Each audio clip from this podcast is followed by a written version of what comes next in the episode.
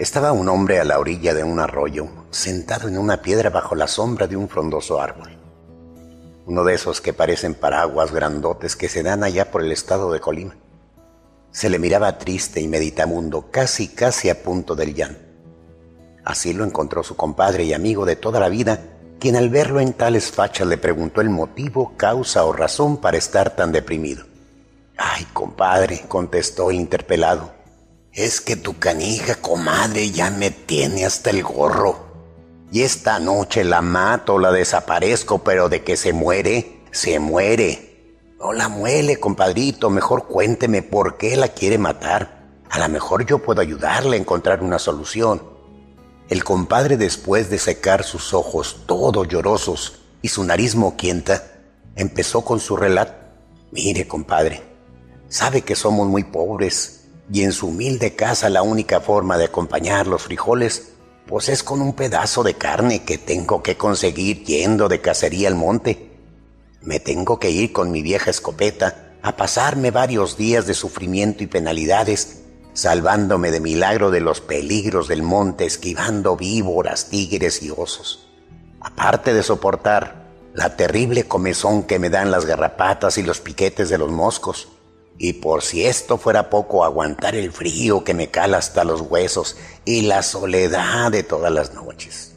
Luego, por fin, si la suerte me socorre y logro cazar un venado, todavía tengo que cargarlo hasta el rancho y subir la cuesta de la loma donde está mi casa. Todavía no alcanzo resuello cuando aparece mi señora con el cuchillo en la mano y luego, luego empieza a repartir el venado entre vecinos y familiares que una pierna pa' doña Juana, que otra pierna pa' doña Chloe, que este lomito pa' mi mamá y que esto pa' allá. Y a los dos, tres días ahí va de nuevo su tarugo otra vez a la cacería. Pero ya me cansé. Y esta noche mínimo le doy una madrina. El compadre de aquel iracundo y desdichado hombre, después de meditar un momento, le dio la solución. Escúcheme bien, compadre. Invite a su mujer a ir de cacería. ¿Qué qué? Sí, sí, mire, no más no le diga de las madrinas que se pone para cargar el venado. Mejor píntesela bonito. No le hable de espinas, ni de peligros, ni del frío, ni del calor.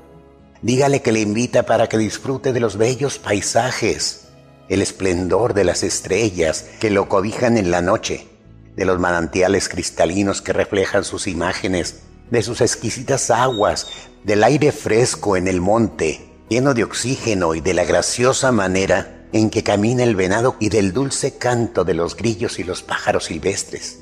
El compadre siguió el consejo, por supuesto que la convenció. La mujer entusiasmada se fue con su falda larga hasta los tobillos.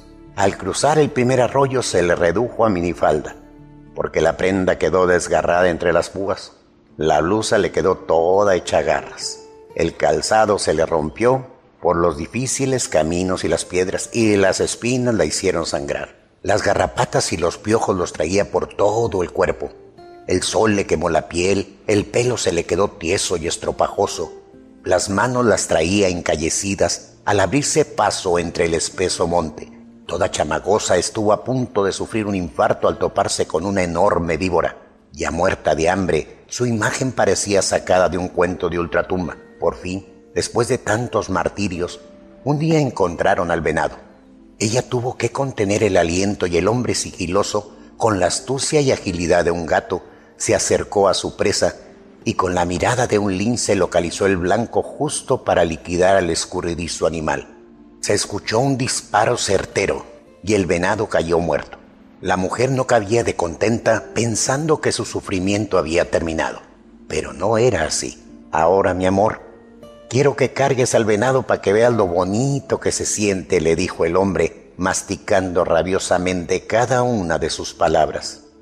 La mujer casi se desmaya ante la desconocida mirada asesina de su marido, pero ante la desesperación por regresar a su hogar, no tuvo aliento ni para replicar y cargó al venado hasta su casa cruzando veredas y montañas, ya toda desquebrajada, con las piernas abiertas, jadeando y casi muerta, a punto de tronarle el corazón. llegó y depositó al animal en la sala de su casa.